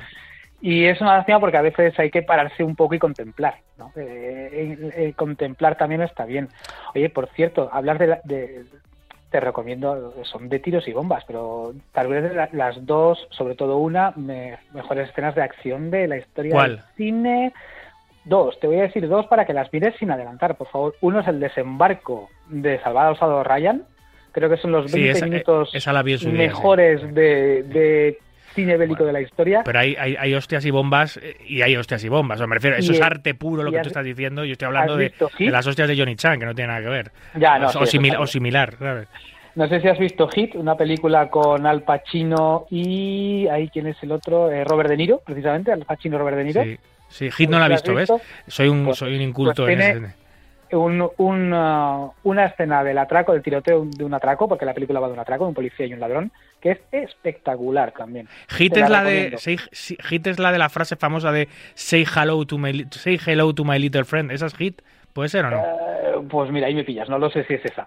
No, es que no hay, una, hay, una, hay- una hay una frase muy famosa de, de Al Pacino en una película que, que está con una ametralladora y que... Pero yo creo que no es esa. Es que no, no- Esa, puede ser, es- por lo que dices, No- puede ser. Scarface perfecta. Scarface, sí, Scar- es Scarface, sí, correcto, sí me Sí. equivoco. Vale, Scarface, que tampoco la he visto. O sea, Pues ole, ole, también ole mis, peliculón, ¿eh? ole mis pelendengues. También tremenda, sí. esa. Pero bueno, Bueno, volvemos a Poker Face. eh, correcto. El, eh, el comienzo el, el comienzo promete. O sea, yo reconozco que a mí el comienzo me, me, me, me hizo crear expectativas. Por, son aquí no voy a hacer spoilers, o sea, no es un spoiler, son dos chavales, un atardecer, una bicicleta. Me recordó mucho a una maravillosa película de Rob Reiner que se llama Stand By Me, no sé si tú sabes, cuenta conmigo aquí en España. No la sé si te suena. No, No. pues es una maravilla de película también. Eh, y me recordó a ella, ¿no? Pero ya está, ahí se acabaron todas las, ahí se acabaron todas las, eh, todas las comparaciones. Otra cosa que me llama la atención de la película es precisamente, la- estábamos hablando de él, la elección de Liam Hemsworth en el papel que interpreta, que es un amigo de la infancia de Russell Crowe. Eh, me fui a Google a, a- a- buscar un poco y resulta que entre Liam Hemsworth y Russell Crowe hay 25 años de diferencia. ¿Tanto? ¿Cómo? Efe- ¿Pero, quién, 25 años. pero si parecen, parecen de la misma quinta, ¿quién es más mayor? Eh, mucho más mayor Russell Crowe. Hostia, Tiene- pues, Russell Crowe tiene 58 y creo que son 33 los de Liam Hemsworth. me, estoy, me estoy equivocando de actor entonces, porque el que estoy pensando yo es mucho más mayor de 33 años. Entonces me estoy, poniendo otra cara a Liam Hemsworth ahora mismo. Claro. A ver, Liam Hemsworth, se- ¿tú ¿tienes en mente a Thor? ¿Has visto Los Vengadores? Bueno, a Thor tengo en mente solo a él, que es el de Pataki, ¿no? Es el, el chico. Efectivamente, pues es como el de Pataki. Es- se parece un montón, es muy parecido. Sí, bueno, claro, porque son... son, son Sí, o sea, sí, pero son- vamos, también rubio, barba, también. Pues le estaba poniendo otra cara. O sea, pensaba que era, era mucho más mayor. Vale, vale. O sea, es el hermano pequeño de, de Thor. Pues no sé cuántos años tiene el Chris, pero vamos, sí, es 30 y 33 años, sacan Vale. 25 años. ¿Y cuál es el problema? Bueno, que lo, lo intentan caracterizar más mayor, pero es que aún así se nota que eh, Russell Crowe es mucho más mayor que Liam Hemsworth. Parece más su padre también- que su amigo, ¿no? Claro, y dices, ¿cómo, ¿cómo eres tu amigo de la infancia? ¿no? Si no, o sea, no, no es posible. Ya. En fin, de momento, como curiosidad, lleva recaudados 2,6 millones de dólares en todo el mundo. Eh, no sé lo que habrá costado la película, lo he buscado y no lo he encontrado. Más que cuánto eso, habrá sido que seguro. costó la película, pero dudo mucho que hayan cubierto gastos. Sí. Vamos, no creo ni, ni de cerca estén cubriendo gastos. Pero bueno, como es todo de él, como el Russell la ha producido, la ha protagonizado, la ha guionizado, la ha, direct- la, la- la- la ha dirigido, ha hecho la música también, me has dicho, o ha contribuido con la Ha música. hecho una canción, una Sí. canción que aparece en los títulos finales. Pues todo el éxito fracaso para él, así que si él también Pues la ha sí. producido, habrá perdido la, plata él. Pues sí, sí, eh, él sabrá. El caso es que por lo- eh, es su segunda película como director y la primera mm, yo no la he visto, pero por lo que he leído de ella no está mal del todo. Entonces sorprende un poco que esta haya sido tan, tan decepcionante. Y bueno, decepciona más todavía una película que se llama Poker Face, que dices, bueno, por lo menos vamos a ver póker, y tampoco. Ya, es lo que te iba a preguntar. ¿Qué, de, qué hay de póker en, este- en. Poker De Face? póker, poco, entre poco y muy poco. Ya. Hay una enumeración de modalidades a los que ha jugado, está, está en voz en off, el Crow contando un poco su historia y tal, y hace una enumeración de modalidades brutal, de tipos de póker que hay. Si alguien no sabe todos los tipos de póker que hay, puede ver eso, porque los nombra todos, yo creo, o casi todos. Y una mano, sí, solo una en una timba que, bueno, la timba que organiza Russell Crowe, ciegas 25-50 mil, así, eh, pequeñita. Pero, pero, a ver, pero entonces, o sea, organiza una timba con sus colegas de la infancia de 25.000, 50.000 dólares. O sea, que, que- que todos los amigos están sentados ahí con varios millones de dólares. con pero, que- 25 millones cada uno. pero ¿qué tipo de amigos tiene este pollo? ¿Dónde ha estudiado? Bueno, no, no quiero, es que no quiero hacer spoiler. Vale, Tiene vale, sus vale. razones porque está tanto dinero en la mesa. Joder. Pero, ¿qué digo? Juegan una mano y luego, por el devenir de las cosas, pues dejan de jugar. Y ya no, ya no hay más póker en toda la película. Ah, sí. Desde luego, el título lleva bastante a engaño. Es un- el título, podríamos decir que es un farol, el título. Total. es un farol. Que no es la Eh, primera vez, ¿eh? Que anda que no ha habido películas de acción que han, que han puesto cosas de póker como, engan- como para de rollo morboso, como para enganchar a la gente y luego no tienen nada de póker dentro no de la película. nada, efectivamente. No es la sí, primera sí. vez. Y bueno, en fin, que me esperaba bastante más de esta película, la verdad, David, pero su protagonista y dire- o sea, sobre todo por su protagonista y director, que, que como actor tiene magníficos trabajos, como Gladiador, que la, la banda sonora que acabas de poner, Una mente maravillosa, Sí. preciosa película, Master and Commander, También. muy buena, eh, Elea Confidencial, es que Sí, tiene, muy, tiene grandes Mm. películas, ¿no? Pero bueno, está claro que una cosa es interpretar y otra cosa muy diferente, dirigir, por lo menos esta. El que tenga curiosidad por verla, bueno, pues mi consejo es que espera que la pongan en alguna plataforma, que tarde o temprano la pondrán, e inviertan su tiempo de ir al cine en, en ver otras películas que ahora hay muy buenas en, el, en la cartelera. Hay algunas muy buenas ahora. Sí, eh, yo hace tiempo que no voy al cine, la verdad. Tenía ganas de ir a ver Avatar, pero me han, me han, me han quitado las ganas. Dicen que no merece la pena, que, que espere a que salga en Netflix, me dicen. que Yo, O en Disney, no sé si es de Disney, no sé de, de qué es, pero que... que- Avatar no la he visto, Mm. pero mis dos siguientes citas con el cine y por lo que he leído son dos maravillas, son Mentes de Inisherin y The Whale. eh, The Ah, sí, de Whale, la de Fraser, ¿no? La de Fraser, efectivamente, Sí, la de Brendan Fraser. Esa tengo muchas ganas de verla. Que está nominada al Oscar y que dicen que se lo va a llevar. Yo creo que se lo va a llevar por todo lo que ha pasado el hombre también. Sí, sí. Sabes la historia, ¿no? De este hombre sufrió, bueno, en, en no sé qué entrega de los Globos de Oro creo que fue, bueno, sufrió abusos, lo denunció, le hicieron, le hicieron eh, luz de gas, lo, lo- lo aislaron y engordó como si no hubiera un mañana. Mm, Eran tres Frasers luego Sí, sí. y ahora ya, bueno, ha estado psicológicamente bastante mal el hombre y tal, y ahora ya está, ya está saliendo del paso. Que ahora todos los que le aplauden y tal, bueno, pues eh, fueron muchos de los que le ignoraron en su día, pero bueno, ya sabes, eh, no hay, no hay final malo si al final, eh, como es el refrán, eh, no hay mal si todo bien acaba o algo así. No hay bien que por mal no venga. te refi- O algo así. te Sí, yo con refieres los, para no soy muy bueno. Creo, creo que ha mezclado algún refrán con otro. Sí, no, Pues sí, todo lo que hay detrás de las bambalinas de- del, del show business, del, del mundo del cine, a veces es muy, es muy turbio, especialmente en Hollywood, ¿no? Como no puede ser de otra Claro. manera. Y este hombre lo ha sufrido en sus carnes, pero creo que esas carnes que han sufrido le van a, le van a dar muchas alegrías porque ese sobrepeso que ha puesto en la película de Whale, que va más sobre eso, eh, puede, bueno, ya le ha metido, ya le ha puesto otra vez en, en, en- en- en primera línea del Sí. mundo del cine, pero que le puede dar ese ansiado Oscar. Esperemos que se lo lleve Yo- el bueno de Brendan. tengo pocas dudas de que se lo vaya a llevar, sí. Y algo se está oyendo por ahí ya de un La Momia 3, pero vamos, todavía tiene que adelgazar para eso. Sí, Pero hombre. Bueno, o- bueno, pues eh, tampoco. Pues, eh, todo- a la gente engorda, ¿no? Especialmente con el paso de los años, por lo cual tampoco podría no pasaría nada porque el explorador de, de la momia, ese atractivo y joven explorador, eh, pues ahora ya no sea tan atractivo ni tan joven. Eh, tampoco pasaría nada. Que los hombres también tenemos derecho a estar gorditos Bueno, y a estar calvos. Tenéis otra referencia, otra referencia tiene en, en Indiana Jones la tercera. Indiana aparece luego con su hijo, creo que es. Creo no sé si es la tercera o no sé si me acuerdo. Bueno, hay una película de Indiana Jones en que Harrison Ford aparece con su hijo. Ah, sí, en la propia película. Con su hijo de verdad, ¿te refieres? No, con su hijo. No, no me refiero. que Indiana Jones tiene un hijo y aparece. Ah, vale, ni, me, ni me acuerdo, Mm. ni me acuerdo. En fin, ah, bueno, pero eh, hay una en la que sale Harrison Ford con Sean Connery. ¿Esa te refieres? No. No, ese Esa es la de los nazis. Claro, ahí es. Eh, Sean Connery es el padre de Sí, Indiana Jones. vale, Hay dices- otra en la que Indiana Jones tiene un hijo por ahí y aparece también él haciendo Y el nieto de Sean Connery. Vale, Eso es, vale, eso vale. es, sí. Bueno, pues hablaremos eh, en unas semanas. A ver qué me traes. Si documental, película, anuncio, Como- eh, corto, lo que tú quieras que tenga que ver con el póker. Que nos olvidamos de la puntuación. Ah, es verdad, dime. ¿cuánto lo puntúas? Pues sé que va a suspender, por- pero bueno. Dos podjoles. Le vamos a dar un, un suspenso justo, pero un suspenso. sí. Dos, dos sobre cinco. Bueno, pues una de las peores películas por ahora que has traído, no la peor, pero una de No, las no, peores. pero- Así que el que la quiera ver, bueno, el argumento no está mal, pero luego, siempre según el, el criterio de nuestro crítico eh, cinematográfico, eh, te la puedes ahorrar. en fin.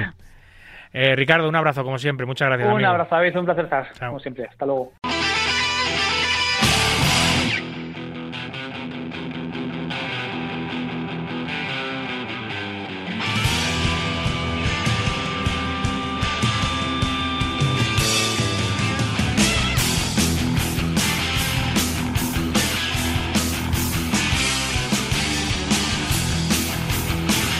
Escuchas Marca Póker, el deporte rey de picas. Sucede que me canso de ser hombre.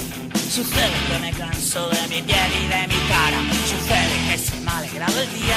Coño, al ver al sol secándose en tu ventana tus bragas. Empieza sola, sigo por ti, no comprendo nada. Te saco tormenta sin rechistar. Sácame algún día del corral, necesito salir.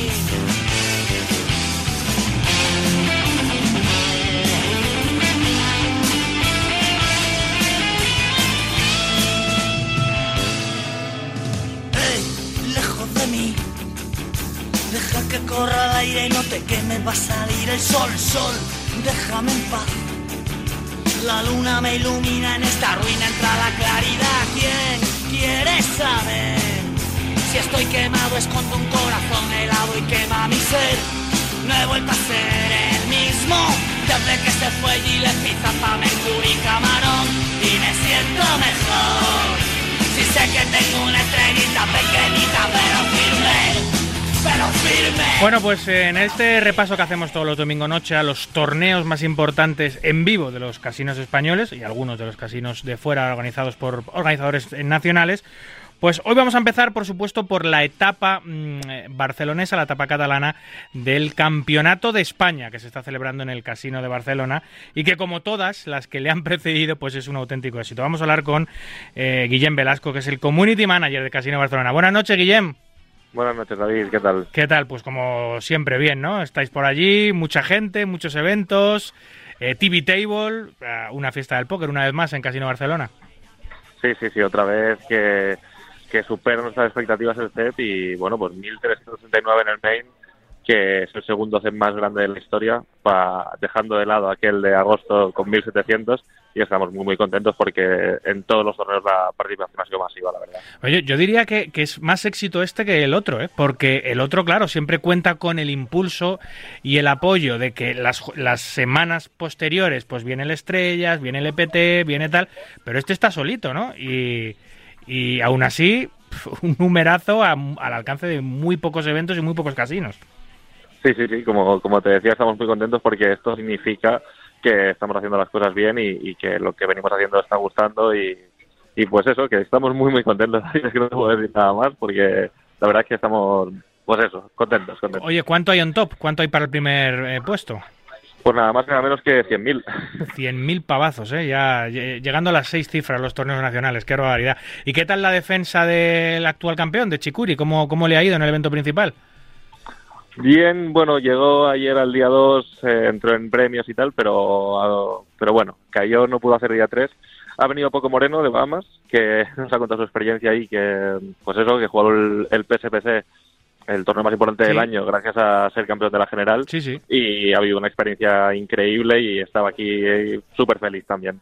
No ha podido hacerse un Ramón Colillas, pero bueno, por lo menos la experiencia ha sido, ha sido muy buena. Es que ir a Bahamas es mucha tela, ¿eh? Exacto, sí, sí, sí. Y aparte, no solo estaba, no solo estaba Chicuri, sino que también estaba el anterior campeón de España que también consiguió Platinum Pass. Estaban los dos ahí representando al CEP.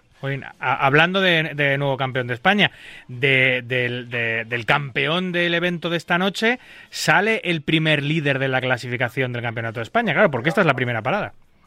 Sale, sale, sale el primer líder y ya hemos anunciado los premios que van a haber. Y igual hay alguna sorpresita más, pero bueno, ya hemos anunciado que el primero se llevará el, High Roller del EPT, que son 10.000 euros de inscripción. Eso por, por cortesía de Star, supongo.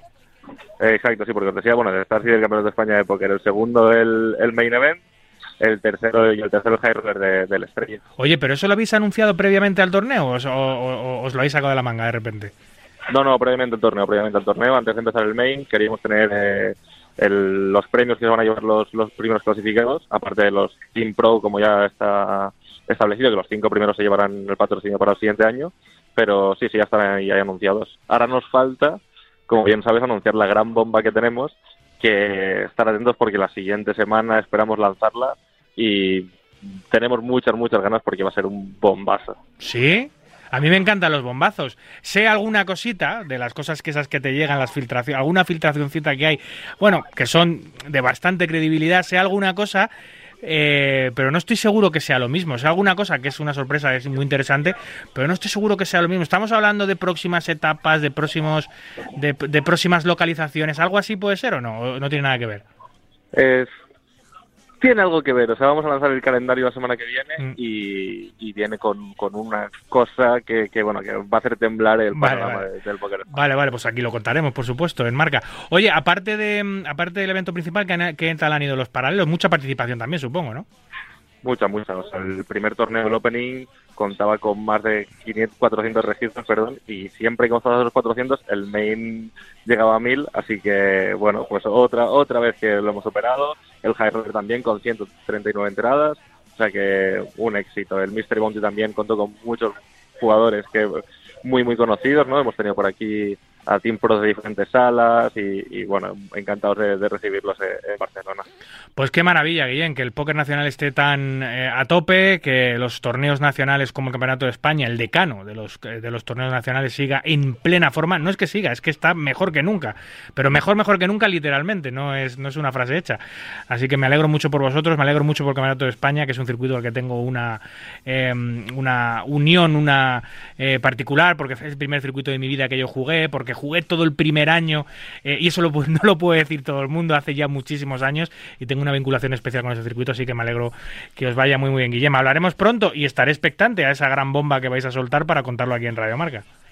Eso es, estad todos atentos a nuestras redes sociales que esta semana, yo creo que para finales de semana lo, anunciaremos y, va a hacer temblar el, panorama del póker. En Twitter, cep-pókeres, ¿no? Exacto, sí, sí, sí. Nos podéis seguir ahí, activar las notificaciones, de verdad, porque va a valer mucho la pena. Vale, pues nada, os dejo que todavía tenéis mucho curro por delante. Un abrazo, Guillem.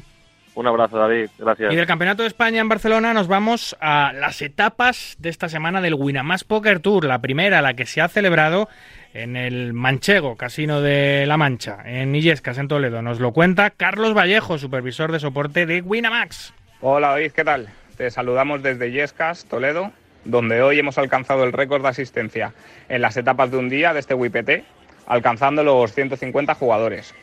Como vemos los números, estamos a las puertas de la gran final de Aranjuez y los clasificados online no han querido perderse esta penúltima oportunidad para, conseguir su sitio. Muchos de ellos repetían etapa, como por ejemplo teníamos a Salvador, que ha hecho seis etapas. Eh, empezó con la inaugural en Aranjuez, ha pasado por Benidorm, Zaragoza, entre otras, y ha finalizado hoy en sexta posición, como las seis etapas que ha jugado. No obstante, ha habido otros dos jugadores que sí que han conseguido el pase a esta final. El primero es John, que viene de Madrid y tras probar suerte en Aranjuez, donde no le, donde no, le fue muy bien, nos comentaba, hoy en la segunda bala que, que ha podido jugar se ha llevado el pase a la final y con el objetivo claro de llevarse la espada a casa. Nos ha destacado el buen ambiente que se ha generado hoy, sobre todo en la mesa final que ha durado más de dos horas. Y por otro lado tenemos a Pablo, su vecino vallecano, que será quien la acompañe como segundo clasificado. El madrileño llevaba sin jugar en presencial desde el WIPT prepandemia y nos decía que se ha sentido súper cómodo en las mesas y que lo echaba mucho de menos. De hecho, se ha despedido de nosotros diciendo que empiece el sueño. Y nada, por último, aprovechamos para recordar que el próximo fin de semana tendrá lugar la última etapa de este WIPT en Málaga. Eh, desde el casino, desde el Gran Casino de la Mancha, queremos agradecerles también a ellos la acogida y el trato que nos han brindado durante toda esta gran jornada de póker. Un saludo, David.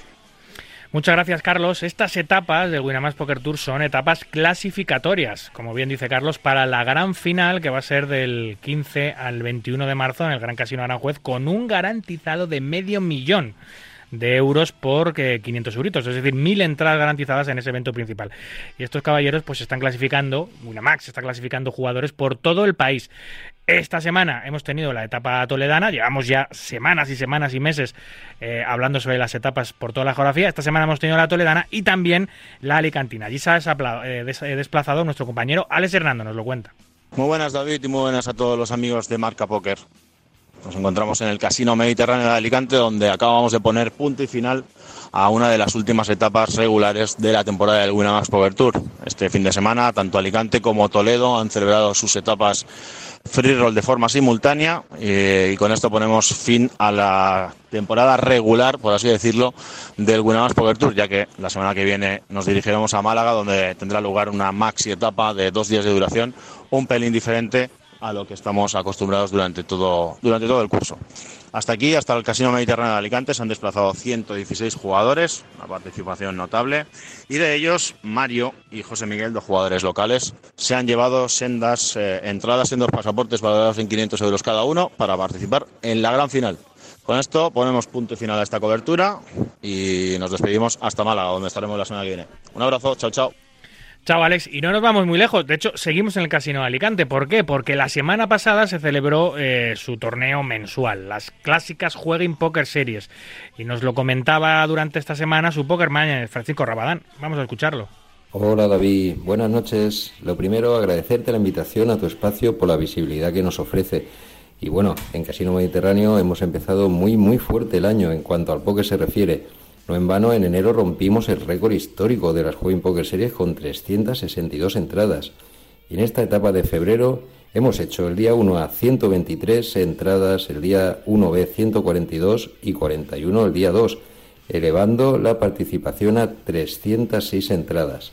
Se ha creado un bote de 78.826 euros que se repartirán en 33 posiciones. El primero se llevará 16.500 euros y la pica de las Juegin Poker Series, la segunda posición 9.500 y la tercera 6.700, dejando una mini caja para los tres últimos de 700 euros. Con todo, agradecerte mucho de nuevo el espacio que nos das y nada, nos emplazamos al mes que viene. Muchas gracias, Francisco. Y no nos vamos muy lejos. Seguimos en el Levante Español porque este fin de semana, esta semanita, se ha celebrado la etapa murciana de la Liga Nacional de Póker CNP. CNP LNP o CNP Liga Nacional. Y allí se ha desplazado, como siempre, Andrés García. Nos lo cuenta el mismo. En el espectacular Orenes Gran Casino Murcia se celebraba esta semana la segunda etapa del CNP 888 La Liga. Larus aterrizaba en el casino murciano con su programa habitual de cuatro torneos, Bienvenida, Mini Liga, Clausura y el Main Event La Liga con un buy-in de 250 euros, 50.000 puntos iniciales y niveles de 30, 40 y 60 minutos. Con 116 entradas, se cerró el registro de la liga cumpliendo con nota las expectativas de la organización. En lo que se refiere a los premios, un total de 13 jugadores pasarían por caja, pero solo uno de ellos se alzaría con la victoria, llevándose el trébol, 6.400 euros, y un asiento en el sit and go de la final del CNP 888 en Madrid, con una plaza garantizada para el Team Pro CNP 2024. La siguiente parada nos llevará hasta una plaza habitual de la liga, Orihuela, del 22 al 26 de marzo, con satélites clasificatorios diarios en 888poker.es. Buenas noches. Muy bien, pues esto ha sido todo por hoy. Aquí concluye nuestro ducentésimo quinto programa. Un verdadero placer compartir este ratito nocturno con los amantes noctámbulos de la baraja. En la producción en la técnica estuvo el gran Víctor Palmeiro y a los micros, como siempre, un servidor, David Luzago. Recuerden, para jugar al póker online no lo duden, jueguen en winamax.es, la plataforma número uno de eventos online de nuestro país. Cuídense mucho, cuiden de los suyos y continúen, por favor, respetando las indicaciones sanitarias. No a la guerra, a cualquiera de ellas y en cualquier lugar. Hasta el próximo domingo, amigos. Adiós.